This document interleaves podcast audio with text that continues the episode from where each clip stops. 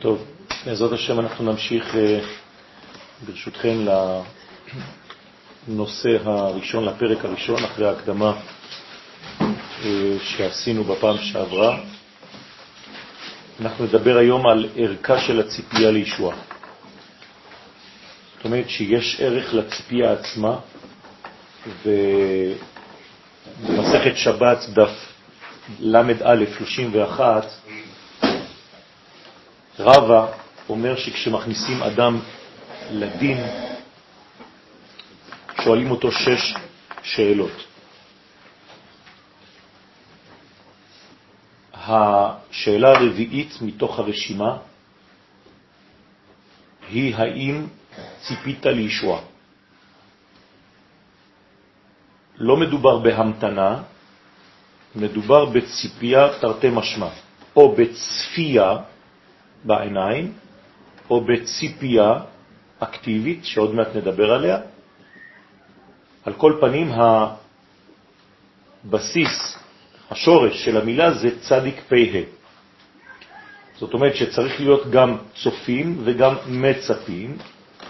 במילים אחרות, צריך בעצם להראות שהציפייה שלך היא מהלך יומיומי של כל האירועים שקורים בהיסטוריה האנושית, ואתה מנסה לדלות מאותה אינפורמציה שאתה רואה עכשיו, איך בעצם הקדוש ברוך הוא מקדם את מהלך גאולתו. ולכן לא מדובר ביעד, מדובר במציאות מתמשכת. על זה אנחנו בעזרת השם נתחיל לדבר היום. טבעה של הישוע הינו בלתי סופי. למה אני אומר שהישועה, הטבע של הישועה הוא בלתי סופי? כיוון שכל עניינה הוא לגלות את ערכי האינסוף בעולם הזה. ברגע שאני מתייחס לערכים של אינסוף, הרי שאי אפשר למדוד ואין לזה סיום, אין לזה גבול. הרי אם אני רוצה למלא את העולם הזה באינסופיות, אז המילוי הוא גם אינסופי. זאת אומרת שבעצם הטבע של הישועה בסופו של דבר הוא אינסופי. והרבה טועים בדבר הזה לחשוב שבעצם יש איזה מין יעד, יש איזה מין גבול, והגבול הזה בעצם מחבל במהלך ומשתק את האדם. כי הוא לא מבין שמדובר במהלך מתמשך שנבנה בעצם תוך כדי ההתקדמות הזאת של ההיסטוריה.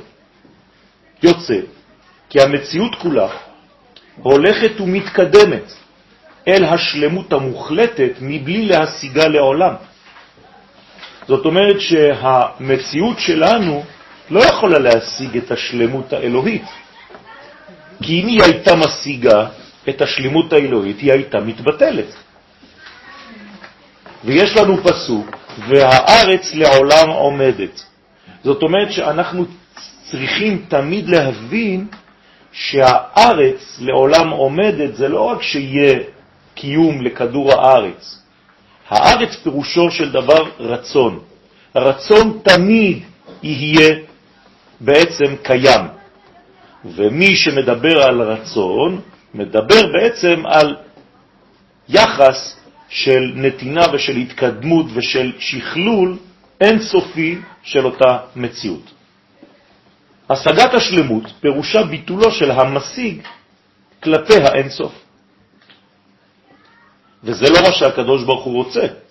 הקדוש ברוך הוא רוצה שנשיג אותו, אבל בהיותנו כאן בעולם הזה שהוא גבולי.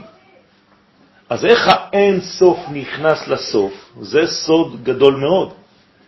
ולכן אחת דיבר אלוהים, שתיים זו שמעתי. אתה חייב להיות שניים כאן, אתה לא יכול להיות אחד. אם היית אחד בעולם הזה, היית אלוה, היית הוא. אילו הייתיב ידעתיו, כיוון שאני לא הוא, כל ההשגה שלי זה רק בשניות. כלומר, אני חייב חבר, אני חייב חברה, אני חייב בעצם בן זוג או בת זוג כדי לגלות את האחדות. ואם אני צריך בן זוג, זה מעמיד אותי במקום מאוד מאוד מוגבל, שאני לא המוחלט. המוחלט זה רק הוא. וזה מעמיד אותנו במקום, זה מחזיר אותנו למציאות האמיתית שלנו.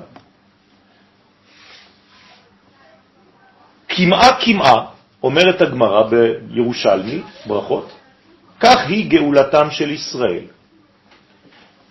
לא במובן הפשוט בלבד, שצעדי הגאולה איטיים הם, כמעה כמעה. זה מה שאנחנו מבינים, נכון? אבל הרבה יותר מזה, אלא שזהו סוד עניינה העמוק להבין שהגאולה שהיא בנויה שכבות שכבות, כמעה כמעה. זאת אומרת, ככה היא מתגלה כי ככה היא. היא פשוט מופיעה כל רגע עם שלב נוסף, עם רובד נוסף, עם חידוש נוסף. וככל שמתקדמים יותר במהלכה, כך מתווספים בה רבדים חדשים. זאת אומרת שהגאולה היא לא חד פעמית, הגאולה היא דבר מתמשך, זו מציאות של חיים שהולכת ומתפתחת.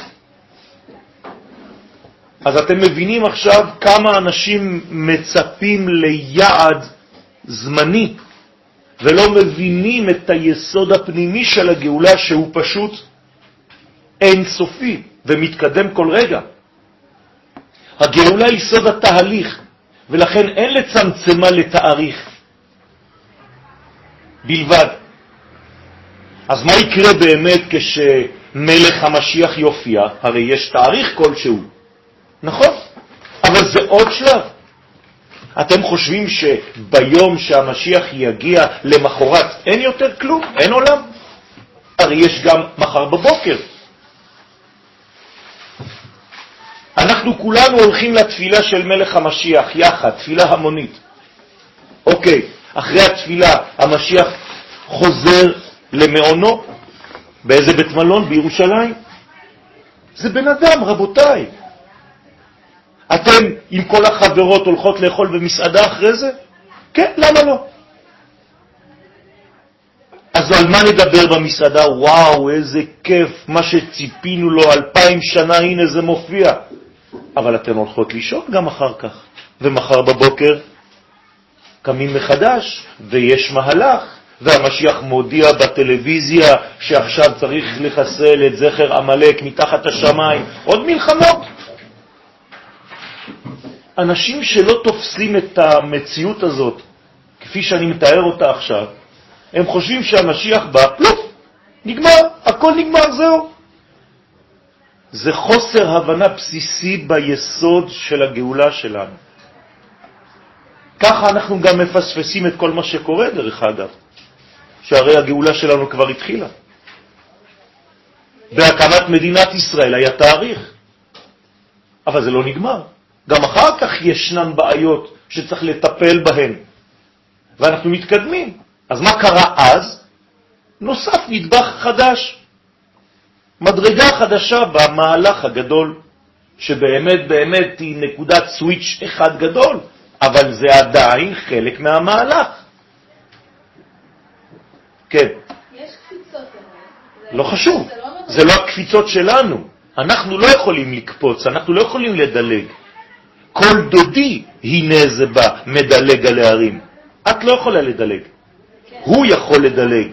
נכון, אבל במהלך, להגיד שכאילו הישועה זה לא איזשהו יעד, נכון, זה משהו שמתקדם כל הזמן. נכון. אבל כן יש יעדי ביניים. אבל כל רגע, כל רגע הוא. יעד ביניים.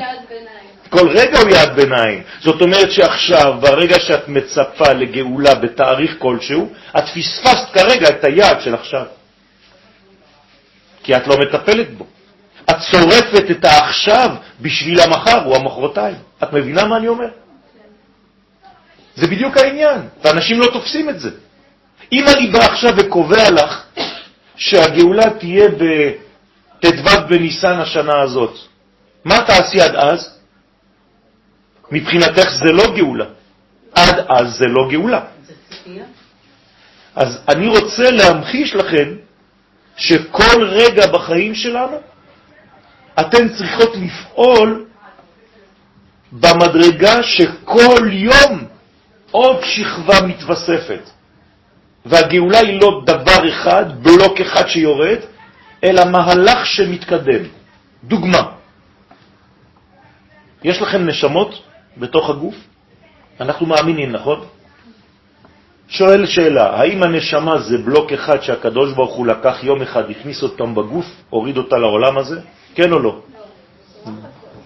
היא צומחת כל הזמן? לא, היא יורדת יותר. אה, היא יורדת. מי צומח? הגוף צומח. הגוף מתפתח מכוח הנשמה החודרת בו תדיר. כלומר, אם היינו יכולים להסתכל על עצמנו בעיניים אלוהיות, היינו רואים קו של אור שמחבר כל אחד ואחד מאיתנו עד אין סוף, וזה דרך אגב מה שבעלי החיים רואים, אם הבן אדם הוא בן אדם טוב, אז הלייזר הזה בוהק, והכלב שבא ונובח פוחד, הוא לא יכול להתקרב בכלל לבן אדם. נכון. ואם הקו הזה מטושטש בגלל שהאדם עושה עבירות, אז הכלב חושב שיש לו עסק עם כלב אחר. לא. אני נתתי כן, דוגמה. זאת אומרת שבעלי החיים בטבעם פוחדים מבני האדם. אם הם לא פוחדים, זאת אומרת שהבן אדם הזה לא מתפקד כבן אדם. עכשיו, לאן אני חותר? לומר שהקו הזה הוא כמו חוט, שיסודו בקומה עליונה פנימית של המציאות, שם נמצאת הנשמה, עדיין, היא אף פעם לא ירדה לעולם הזה באמת. היא פשוט כמו שמן שנוזל לאורך החוט הזה, כל יום טיפין טיפין יורדים בי וממלאים אותי. זה לא שלקחו את הנשמה משם והעתיקו אותם לפה. אין דבר כזה. על זה נאמר, אך בצלם יתהלך איש.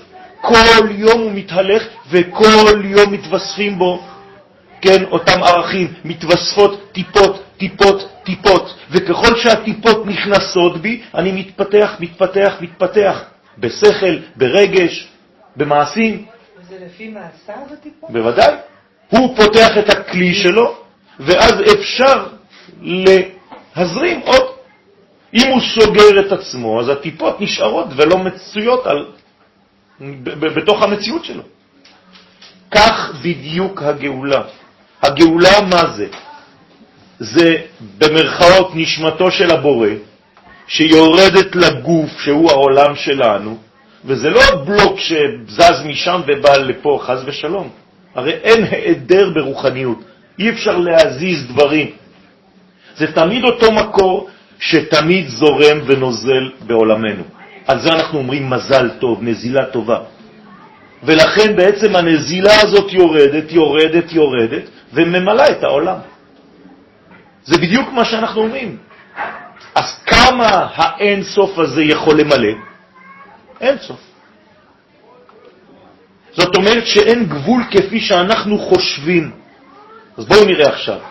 כל שלב נוסף בגאולה הינו חלק בלתי נפרד מהגאולה עצמה.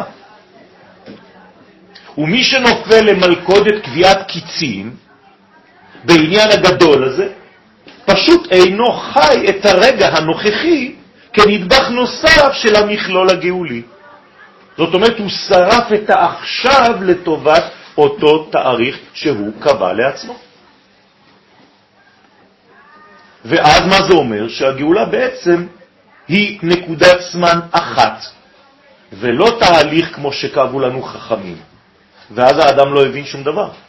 אבל יש כוח, יש לנו כוח ככלל ישראל, יש לנו כוח כיחידים. נכון. אז אם אני כיחיד, אני קבעתי תאריך, אני קבעתי, אוקיי, הגאולה, כמו שאמרת, יש מה בסיוון, אוקיי, וסגרתי, אוקיי, וקבעתי קץ, ואחרי זה כבר, לא יודעת מה יקרה. אז אני משפיעה גם על הכלל, על הכלל של עם ישראל. אבל זאת בעיה גדולה. איך את משפיעה על הכלל? את קודם כל, את קודם כל קובעת דבר שהוא לא אמיתי. הרי הגאולה אי אפשר לקבוע אותה, אנחנו לא יודעים. הקדוש ברוך הוא קובע אותה. נגיד שהצלחת ליפול על תאריך מסוים, ואת אומרת שהתאריך, מה יקרה באותו תאריך? את יכולה ל... לומר לי? מה, כן. לא, אני נותנת את זה כדוגמה, לא, לא, זה לא העניין, אני התכוונתי... אבל באותו תאריך יקרה משהו? שהוא גם חלק ממשהו שיקרה למחרת? נכון. יפה.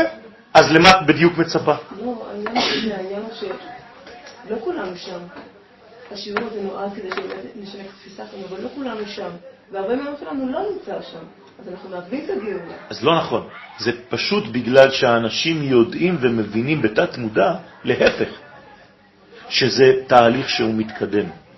לכן אי אפשר לקבוע אותו, לסגור אותו במגירה. הזרימה נמשכת כל הזמן. אסור להפסיק אותה. אי אפשר גם להפסיק אותה, אבל אדם לבדו יכול. יש משנה במסכת אבות, אדם שהולך בדרך ושונה, לומד, ופוסק ממשנתו. הוא פוסק ממה שהוא לומד, כי הוא ראה עץ יפה. אומרת המשנה, הרי זה מתחייב בנפשו. כלומר, כאילו חייב מיטה. למה? מה, אי אפשר להפסיק באמצע לימוד לראות עץ יפה ולומר וואו איזה יופי? לא. אתם יודעים למה? כי זה צריך להיות המשך של השיעור שלך בלי להפסיק. עצם זה שהפסקת, בעצם אתה מראה שאתה חי בעולם חצוי. יש את הלימוד שלך ויש את העץ היפה. היית צריך להמשיך לשנות וללמוד תוך כדי ראיית העץ, ולהבין שגם העץ הזה הוא חלק מהלימוד שלך. בוודאי, האחדות הכוללת הזאת, ואנשים לא תופסים את זה. בשביל זה נועד השיעור, וכל השיעורים בכלל. זה שאנחנו מחלקים את כל המציאות ותופסים אותה כנקודות מפוזרות בחלל, ביקום. אתמול היה אתמול, מחר זה יום אחר. אין לכם קשר בין האתמול להיום. אני לא יודע מה מקשר אותי אליה, אלייך, או את והיא. זאת בעיה, אנחנו לא תפסנו את המציאות הכוללת הזאת. אנחנו לא מבינים שמדובר באורגניות אחת, שלמה כמו גוף. תדמיינו לעצמכם שאם עכשיו אני שואל אותך מה זה חנה, או מה זה אסנת, היא תגיד לי, זה אצבע בעוד אצבע בעוד אצבע, זה לא נכון. זו מציאות פנימית שמתגלה ומופיעה בכל האיברים שלי, אבל כל איבר בגוף שלי יודע שהוא שייך לאותה אורגניות. את זה אתם יודעים בתת מודע, אבל את זה שכחנו במציאות שלנו. מה הקשר שלי לחתולה של ליד הבית? אתם לא מבינים שהכל שייך לאותה אורגניות משוכללת של עולם מלא. אם לא הקדוש ברוך הוא לא היה בורא דברים, מה הקשר בינם לביני? זה טבע יבש, חז ושלום, עיוור. אין דבר כזה. הפרחים שיש לכם בגינה שלכם מיועדים לכם, הם חלק מכם, והם יצמחו לפי הצורה הפנימית שיש אצלכם. והסוכה שתבני בחג הסוכות דומה לבן אדם שנמצא בבית הזה. והלולב שאקנה הוא לולב שדומה לי, והאתרוג שאקנה הוא בעצם דומה ללב שלי. אם לא, זה דברים חיצוניים. מה, אני עושה פולחן? יפה, את חושבת. הוא בחר אותך. זה מה שאת חושבת. כשאת הולכת לשוק, יש רק תפוח אחד מכל הערמה שאומר לך... אה? את חושבת שאת בחרת אותו? לפי זה קובע הרב חרלב זצ"ל, תשימו לב, כי ערכה של הציפייה לישוע הוא יותר עליון מערך גילוי הישוע עצמה. שכן, הישוע היא בלתי סופית. ולעולם לא יגיעו אל קיצה, כי אין לה קץ, היא אינסופית. אז מה קורה?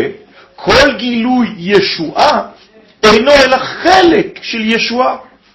וזה קורה כל רגע. עכשיו, עכשיו, בשיעור שלנו, היום, כל מה שעשיתם זה עוד תוספות, עוד שכבות. מי תופס את זה? עיוותו לנו את השכל, כי אנחנו מצפים לאיזה יום. אולם הציפייה לישוע כוללת היא את כל האור האינסופי של הישוע. למה היא כוללת את הכל? אותה ציפייה?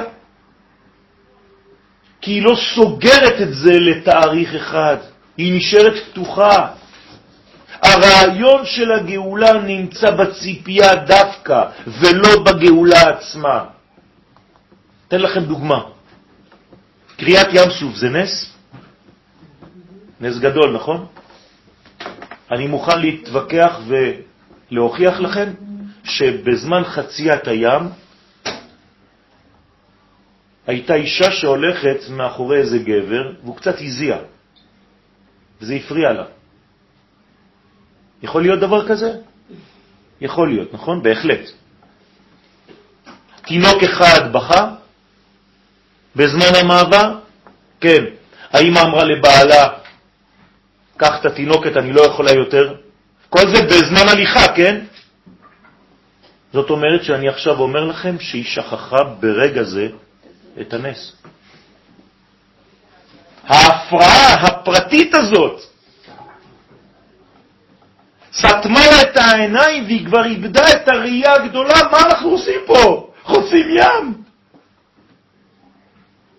כלל, הניסים נראים מרחוק בלבד. כשאת בתוך הנס, את לא רואה כלום. וזו סכנה גדולה לכל אחד מאיתנו היום. אנחנו בתוך המעבר הזה של חציית הים של הזמן המודרני, וכל אחד מתעסק בפקק שהיה בכניסה לירושלים, אותו דבר. אתם מבינים מה קורה? הציפייה מתייחסת לכל שלב ושלב, ולכל שעה ושעה בתהליך האינסופי של הגאולה. הציפייה אינה צריכה להתמקד בעתיד, כיוון שעניינה הוא לצפות לה כל רגע מחדש, ובכל רובד נוסף המופיע בה, בהווה המתמשך. צריכים, לה... הרעיון הזה חייב לרדת לתודעה שלנו, שזה הווה מתמשך, שזה יעד שכל רגע הוא מתקדם הלאה. חיסרון בציפייה לישועה בכל יום ויום מחליש את כוח השעה ההיא, הספציפית, והיא אינה פועלת לקרב את הגאולה חז ושלום. במילים פשוטות, כל שעה שלא הבנת את מה שאמרתי עכשיו, שאותה שעה היא חלק מהגאולה, זה לא נתן כוח לאותה שעה להוסיף שכבה רצינית בגאולה. אם היינו מאמינים כל רגע שהגאולה, שהגאולה היא עכשיו, הייתי מוסיף עכשיו כוח ועוצמה לכל התהליך כולו. זה בדיוק העניין הזה, נכון? וזהו סוד העניין שתיקן בעל הפיוט של אני מאמין, הנסדר על פי 13 יסודות של רבנו הרמב"ם, זיכרונו לברכה. מה אומר הפיוט? אני מאמין באמונה שלמה בביאת המשיח, ואף על פי שהתמהמה, עם כל זה אחר כלא, בכל יום שיבוא. לא. מה זה אומר? הוא לא מתמהמה, אבל... הוא כן מתמהמה. המשיח, הופעתו. כן, אבל הוא כל הזמן בדרך. יפה. לכן לא הבנתם, ולכן קראתי עד הסוף וניסיתי לעצור באמצע כדי שתבינו, אבל נראה לי שלא הבנתם. אם כל זה אחכה לו, בכל יום שיבוא. לא שאני אחכה לו כל יום. אני מחכה לו כל רגע, כי הוא בא כל רגע, בכל יום שיבוא. הבנתם? גם זה הבנו בצורה מעוותת. לפי שעניינו הוא לבוא בכל יום, קצת יותר. אז מתי תחכה? כל יום שיבוא, כל רגע. זה הסוד הפנימי של הדבר הזה. זה לא שאני אחכה לו כל יום כי אמרו לי. יתרה מזאת, הציפייה לישוע אינה מושג פסיבי, אלא עניין מעשי דרך עבודת האדם לעזור לקידום מהלכי הישועה. למשל, בתורה כתוב ובתפילה אנחנו אומרים ברוך אתה השם המחזיר שכינתו לציון. אני יכול לעזור לתהליך הזה? כן, אני קונה כרטיס ועולה לארץ. כשאני עליתי לארץ ישראל, מה עשיתי? אישרתי והוצאתי את הקדוש ברוך הוא צודק ולא שקרן. אם הייתי נשאר בחו"ל ואני ממשיך לומר המחזיר שכינתו לציון, יכול גוי לומר לי, אבל אתה בחוץ, על מה אתה מדבר? דרך אגב, זה מה שאומר הנביא יחזקאל. וחיללתם את שמי בגויים אשר באתם שם. למה? כי גוי אומר לחברו, עם, השם אלה. זה עם ישראל, לא? זה יהודים אלה. ומארצו יצר. זה נקרא חילול השם, רבותיי. קשה מה שאני אומר. ללכת ברחובות חוץ לארץ עם חזות יהודית זה חילול השם. ברגע שיודעים שאתה חי שם. כי זה בעצם מוציא את הקדוש ברוך הוא שקרן. אז אם אני רוצה שיחזיר שכינתו לציון, אני עושה מאמץ כדי להשתתף באותו תהליך. ועמדו ביום ההוא רגליו של הקדוש ברוך הוא על הר הזיתים. מה אני עושה? שולח לשם צנחנים. במלחמת ששת הימים. והם בפעם הראשונה, אחרי אלפיים שנה, חוזרים ויושבים ועומדים על הר הזיתים. מי עמד שם? הקדוש ברוך הוא, דרכם. הרי הקדוש ברוך הוא, יש לו רגליים, יש לו ידיים, הרי זה לא פיזי. אין לו גוף ואין לו דמות הגוף. אז כשאומרים שהוא עומד על הר הזיתים, מה זה? מי זה? הילדים שלו. אתם עדיי, דרככם אני האל מופיע בעולם. אם אין עם ישראל בעולם, אין הקדוש ברוך הוא בעולם. עם ישראל הוא השם של השם. ויש לנו כלל, הוא ושמו אחד. כלומר, הקדוש ברוך הוא בעולם הזה זה עם ישראל. רבותיי, תבינו טוב, מה שאני אומר פה זה דברים עמוקים מאוד. זה יסוד שמי שלא מבין את זה, לא מבין כלום. כל ההיסטוריה היא היסטוריה אלוהית, והיא מתבצעת דרך בני האדם. ומי המתווך המוליך את כל זה? עם ישראל. אנחנו הנביאים שלו, עד כדי כך שהוא אומר, אל תיגעו במשיחי ובנביאי אל תרעו. כולנו המשיחים, כולנו הנביאים שלו. והוא עניין חבלי משיח. אז מה זה חבלי משיח?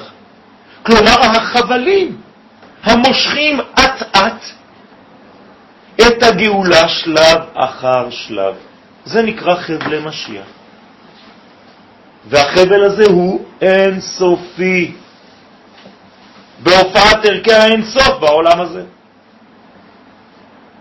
רעתם של מחשבי הקיצים נובעת מן העובדה שהם דוחים את הציפייה לישוע הנ"ל ליעד מסוים שקבעו לעצמם כזמן הקץ. ומכאן שמחשבי הקיצים אינם מתייחסים לכל הזמן שבין ההווה לבין הזמן המיועד לפי דעתם. כי אם שלחתי את זה לעוד עשר שנים, אז בינתיים בוא נעשה ספורט. מה אכפת לי? אתם לא מכירים את זה מהילדים? מתי עושים שיעורי בית? ביום האחרון של החופש הגדול, לא? זה מה שקורה וזה מה שבעצם מדכא את עם ישראל, לקבוע יעד כזה, חז ושלום, כשהיעד הזה לא מראה משהו רציני, מה קורה? אנשים נופלים לייאוש. אסור לשחק עם עם ישראל בדברים האלה. זה סירחון. לא זו בלבד, אלא שבקביעת תאריך מסוים דוחים על הסף את האפשרות של מצב אחישנה. נכון? אבל אנחנו מאמינים, בני מאמינים, שכל רגע זה אפשרי. אחישנה זה מהר יותר, נכון? אבל אם אתה קובע זמן זה רק בעיטה. אז מה עם האחישנה? זרקת את זה לפח. כיוון שהתייחסותה מתמקדת בבחינת הבעיקה בלבד. ועוד אם זה בתו. אם זה הופך להיות בט', זה מה שקורה בדרך כלל. אז עכשיו אני רוצה, אחרי שהסברתי לכם קצת את היסוד הפנימי של הציפייה הזאת, מהו עניינה של הציפייה לישועה? תשובה, מדובר בהכרה ובאמונה בסיסית, שצריך ללמוד אותה, כן? ביותר, בעבודה שישראל ראויים תמיד להיגאל מצד טבעם. דבר ראשון, אנחנו צריכים ללמוד שעם ישראל הוא עם ששייך לחופש, לחירות. זה לא שהקדוש ברוך הוא יום אחד נמאס לו והוא מחליט לגאול את העולם. הוא ברא עם מיוחד, עם חומר מיוחד שהוא גאול. דרך אגב, איך קוראים לנו? גאולי השם. בגלל שאתם גאולי השם, אשר גאלם מיד צר. אם לא היית גאולי השם, יכול להיות שתיגאל? לא. אתה לא שייך למהלך. אתה גאול ביסוד הפנימי שלך, בלי שתעשה שום דבר. ככה נבראת. זאת אומרת שעם ישראל הוא גאול בעצם, וכל גלות אצלו היא מקרית. ולכן אנחנו לא יכולים להיות בשקט כל עוד ואנחנו לא חוזרים לחירות. עם ישראל לא סובל עבדות, הוא צריך להיות חירותי, לא בכלל ולא בפרטים. ולכן מי יכול בעצם לקבל את האור האלוהי, קרי מתן תורה? רק מי שיצא ממצרים. עכשיו הוא חירותי. מי שלא יצא ממצרים קיבל תורה? כן או לא? לא. אתם חושבים שזה סתם היסטורי, נכון? זה יצא, 50 יום אחרי זה הוא קיבל תורה. לא, זה רעיוני. רק מי שמשתחרר מעבדות יכול לעבוד את השם. זה מה שזה אומר. יכול להיות שאת היום במצרים, אז את לא יכולה לקבל תורה. כדי לקבל תורה תצאי ממצרים, זה מה שאומרים לך. אתם מבינות מה אני אומר או שאני לבד? זה בסדר? זאת אומרת שהחירות שלנו זה דבר שהוא בעצם. עם ישראל מכונה בשם גאולי אדוני, ולכן המשך הפסוק יבוא ויוכיח אשר גאלם מיד צר. למה הוא גאל אותם? בגלל שהם גאולי השם. הם לא סובלים שום דבר שבא ועוצר להם את המהלך הזה, מפריע להם. איך קוראים לאותה הפרעה? פרעה, אותיות הפרעה. זהו. אז אומות העולם לא, אין להם שום... אה, אז אומות העולם, אין להם את הכוח הזה, כי הם לא באו מעבר לנהר. מה זה מעבר לנהר? בתורת הקבלה אנחנו מדברים על ספירת הבינה, עולם הבא. זאת אומרת שעם ישראל, איך קוראים לעולם הזה, לספירה העליונה הזאת? עלמא דחירו, כלומר עולם החירות. אנחנו באים משם. אז איך נגאל את העולם? על ידי זה שנראה לעולם כולו מה קורה באותה קומה. זהו. אנחנו צריכים ללמד את האומות מה קורה באותה קומה שנקראת נון, חמישים. כמה פעמים מוזכרת יציאת מצרים בכל התורה כולה? חמישים פעמים. כי זה נון, נון שמה, נשמה. זה היעד. אז מצרים, איזה מספר זה לפי זה? 49. מצרים לא מכירה בחמישים. היא שבע, טבע, כפול שבע, טבע. טבע כפול טבע שווה 47. זה 49, זה אותו דבר. מי יכול לעלות לשאר החמישים? רק עם ישראל, כי הוא בא משם. זה נקרא תשובה, אנחנו חוזרים למקום הזהותי שלי. אני לא יכול לחזור למקום שלא הייתי בו, אם לא המושג תשובה לא נכון. מה זה תשובה? זה לחזור למה שהייתי. אז איפה הייתי? שם. אז איך כותבים חמישים באותיות? מי. אז אם המי הזה, מם י' זה 40 ו-10 בגמטריה. אם המי הזה נמצא בכלא, קוראים לו מי מצרים. אז תצא מי מצרים. מהמיצר הזה של המי, תזהה מי אתה, ואז תוכל לדעת מה אתה צריך לעשות. כלומר, מה זה בגמטריה גאולה.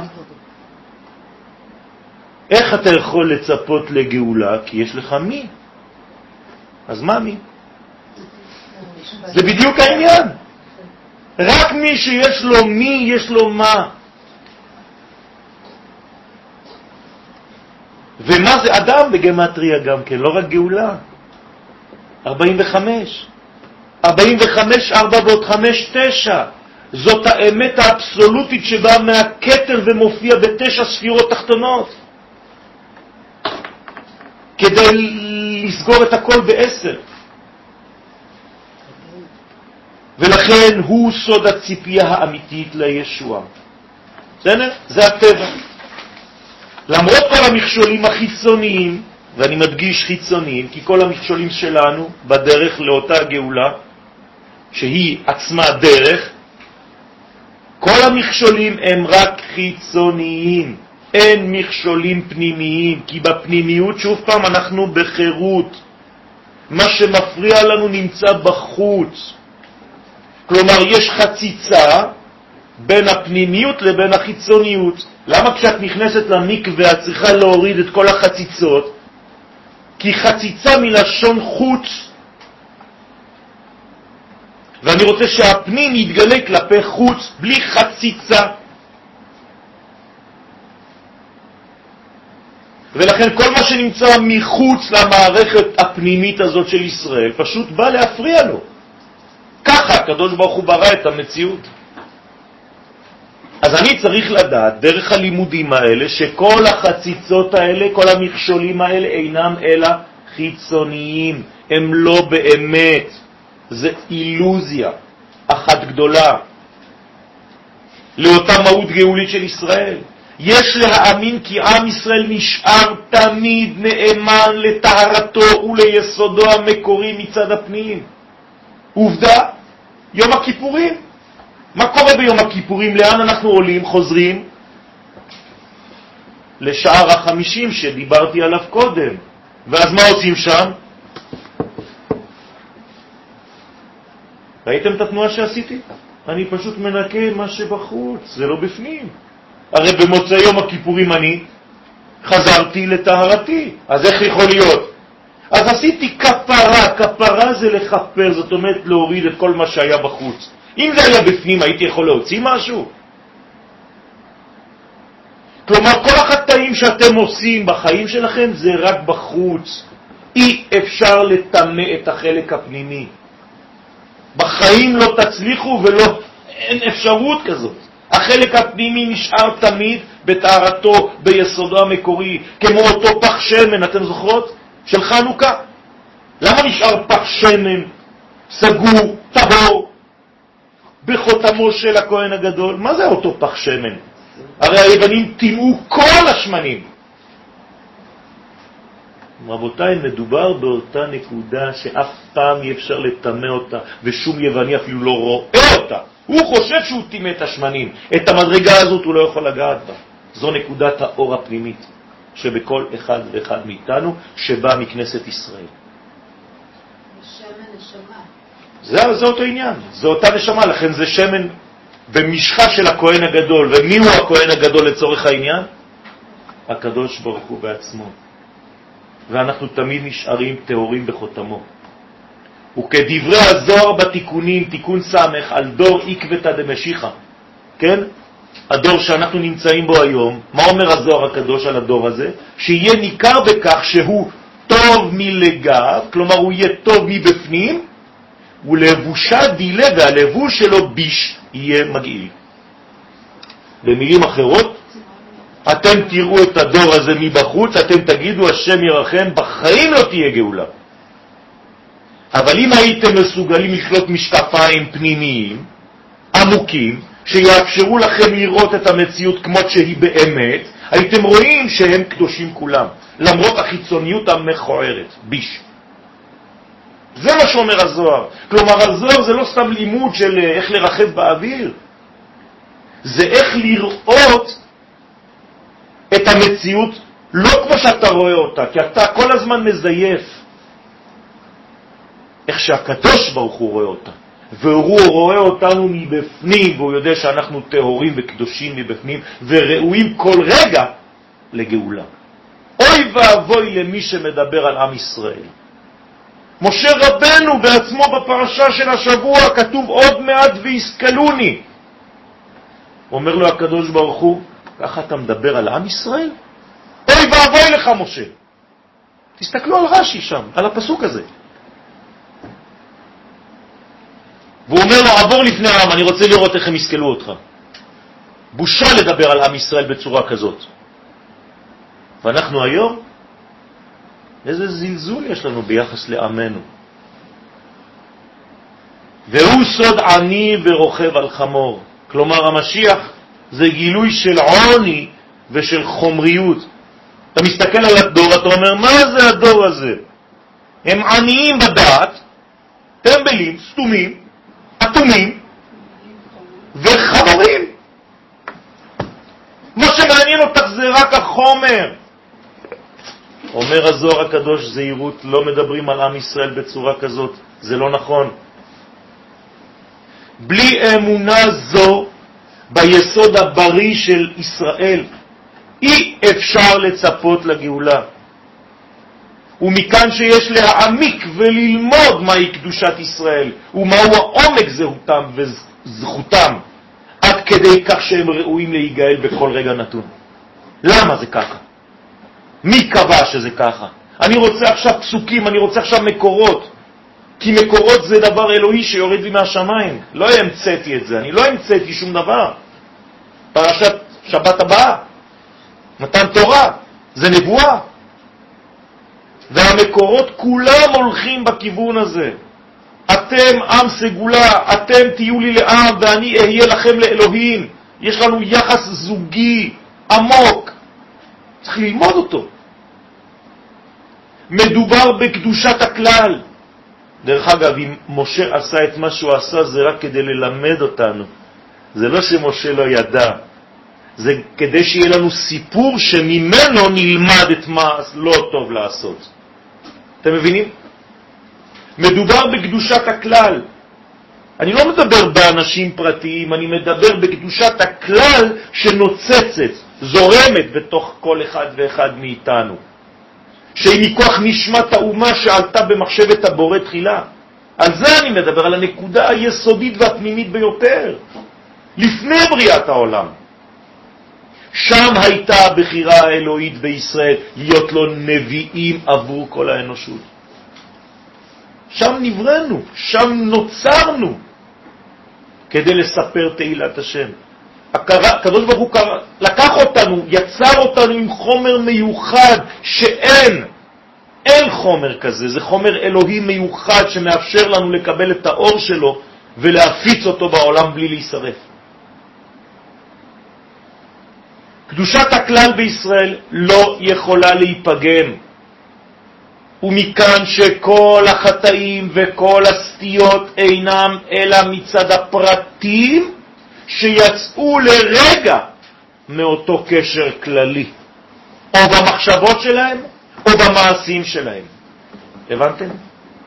כל רגע נתון שאת, גברת, יוצאת מהקשר הזה לאומה הגדולה שאת שייכת אליה, את עכשיו עלולה לחטא. עכשיו את נפלת לחטא בגלל שהפרדת את עצמך. איך אומרים לרשע? לפי שהוציא את עצמו מן הכלל, כפר בעיקר. אבל אנחנו כל הזמן יוצאים מזה. אז כל הזמן חוטאים. ומי שיש לו את הראייה הפנימית הזאת, שהוא שייך לאומה בכל רגע נתון, הוא לא יוצא והוא לא חוטא.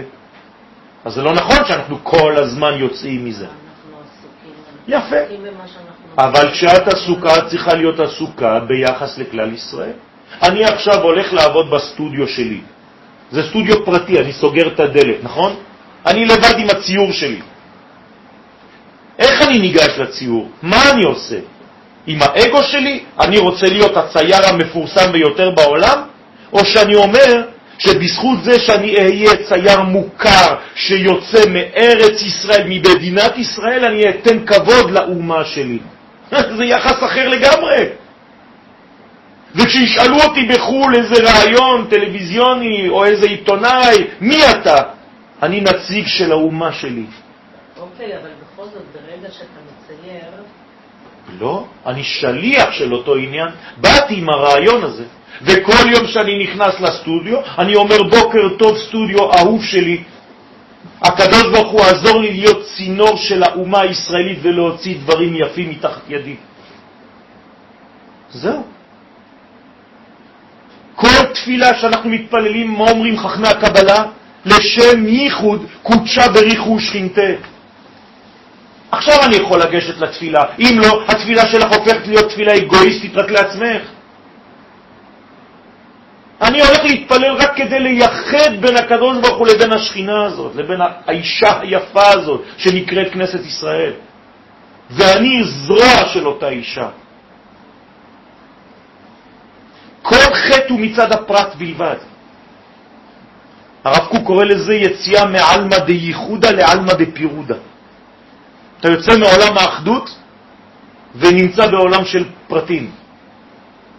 כנסת ישראל נשארת תמיד בטהרתה המקורית כאותו פח שמן שנשאר תמיד בחותמו של הכהן הגדול ואינו נטמע לעולם.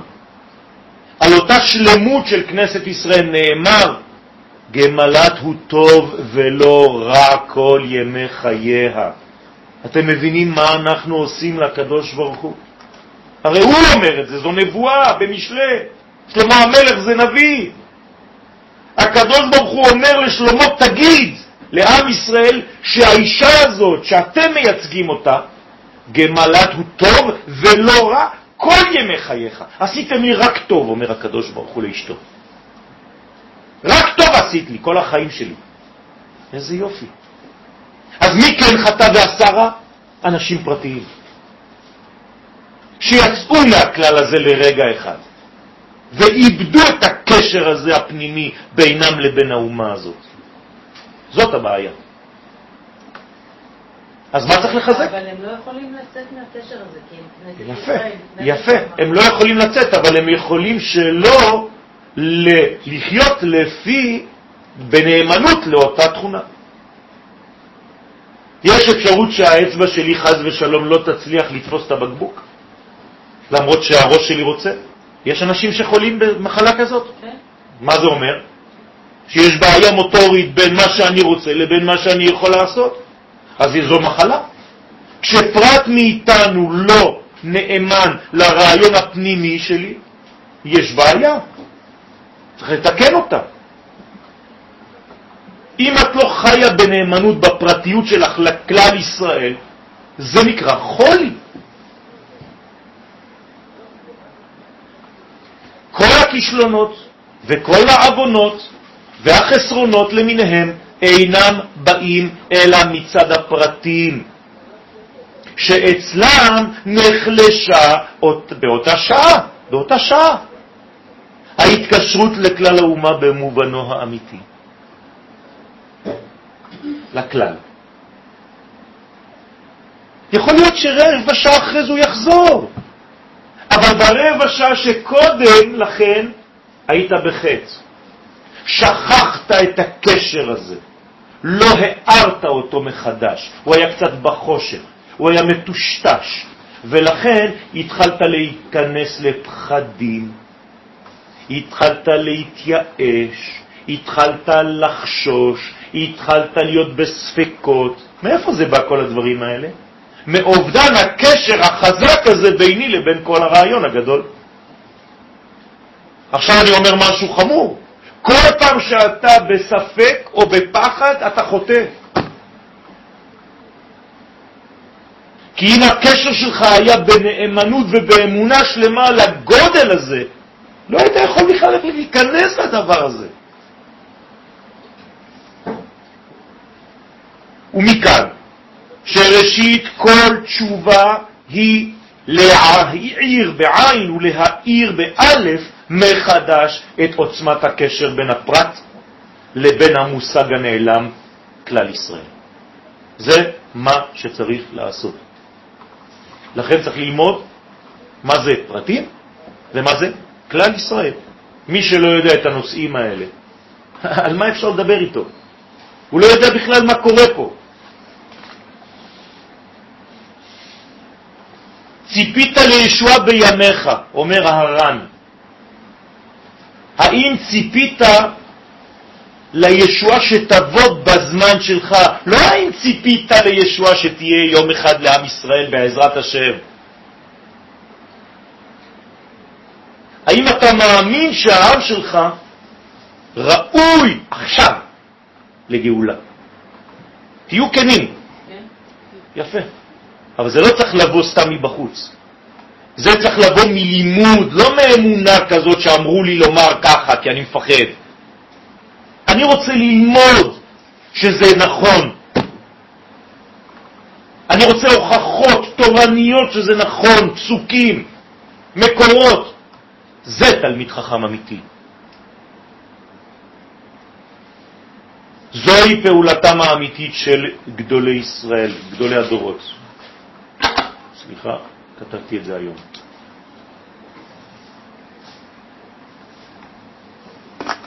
מה זה גדול הדור? מה זה בן אדם גדול בתורה? להמשיך על כל הפרטים שבישראל את הפנימיות הכללית הזאת. שכל הזמן הוא מחבר אותך מחדש, כי אולי התנתקת קצת, כי אולי נרדמת קצת, ולהרחיב בה את הלימוד כדי לצקת באומה את תוכן החיים האמיתי. ולגלות בו את המוחין הגדולים, כלומר מדרגות עצומות של חוכמה, של בינה, של דעת. כלומר להוריד יותר, להזרים יותר בצינור הזה שציירתי לכם אותו כמו חוט. תרחיב את הירידה, את הזרימה הזאת. זה מה שעושה צדיק, זה מה שעושה גדול הדור. זה מה שהוא גורם לאנשים, שהוא זקוק להם כדי להתפתח ולפעול את תפקידו, כן? לפעול את תפקידם ולהיות מגלי ומספרי תהילת השם לעולם כולו. זאת אומרת שהיום אתה מוצא את עצמך רק בדבר אחד, מעודד. כל השיעורים שאני הולך עליהם, אני מוצא את עצמי כמקצוע חדש. אני רואה אנשים בדיכאון, אני רואה אנשים בפחד, בייאוש, ב... ב... כן? ואני יודע שזה קשור, כי כתוב אין בן דוד ועד שהתייאשו מהגאולה. אז אני אומר, ברוך השם זה עכשיו. אבל העניין הזה של ההבטה הזאת ממעלה, להביט זה ממעלה למטה, על המציאות הזאת בעיניים אלוהיות, זה מה שמחזיר אותנו לתלם. לא לשכוח את הדבר הזה. הציפייה הזאת היא ציפייה של כל רגע. עכשיו, עכשיו הוספנו עשר קילו של גאולה לעולם בשיעור הזה. עכשיו חיילי צה"ל מצליחים במשימה שלהם. אתם מבינים איך זה עובד? הכל קשור להכל. אם אני לא מבין את זה, אז תפסיקו ללמוד, זה לא זה. כל פעולה שאני עושה, זה בעצם בגלל שאני שייך לכל המכלול הגדול הזה. ואם את מאושרת יותר ושמחה יותר וקצת רגועה יותר ממה שהיית לפני שהגעת לשיעור, ברוך השם, זה לא איש אחד, זה לא אישה אחת. את תמשיכי את זה עכשיו לילדים, לבעל, תיכנסי הביתה בשקט, בנחת, באיזה מין חיוך. זה מלא מלא דברים. מלא דברים. אתמול בא לראות אותי אישה, הייתי ברעננה. אתמול היה שיעור, כמעט 200-300 איש, לא יודע איך נכנסו בכלל לבית. באה אישה ואמרה לי, לפני שלושה חודשים באתי לראות אותך באותו ערב. היא אמרה לי שהיא רוצה להתאבד. אישה. והייתי פסיכולוג שם, קישרתי ביניהם. מסתבר שהיא לא הלכה לראות אותו. אמרתי לה, מחר בבוקר אני עושה לך פדיון נפש. אתמול היא הייתה בשיעור, לא ראיתי אותה מאז. אתמול היא חזרה לשיעור. היא אמרה לי, לא יודעת מה עשית לי. הלכתי לישון, קמתי אישה אחרת, מאותו יום אני בשמחה. רואה את החיים במצב אחר, בעין אחרת, לא יודעת מה קרה. אמרתי לה, שימחת אותי, זה לא אני. אנחנו פשוט פועלים כמו שתי אצבעות בגוף קוסמי גדול. אני שמח שהאצבע שאת מייצגת והאצבע שאני מייצג, כנראה אחד ליד השני, ועזרתי לך קצת, אני לא יודע איך, התפללתי, פשוט אני לא רוצה לאבד חייל מהעם שלי, שעובד יחד איתי באותו מנגנון. תראו את האהבה הזאת ביניכם, תבינו את כל היד הגדול הזה, ותראו את עם ישראל בעין טובה, כי הוא גאול וראוי לגאולה כל רגע. תודה רבה.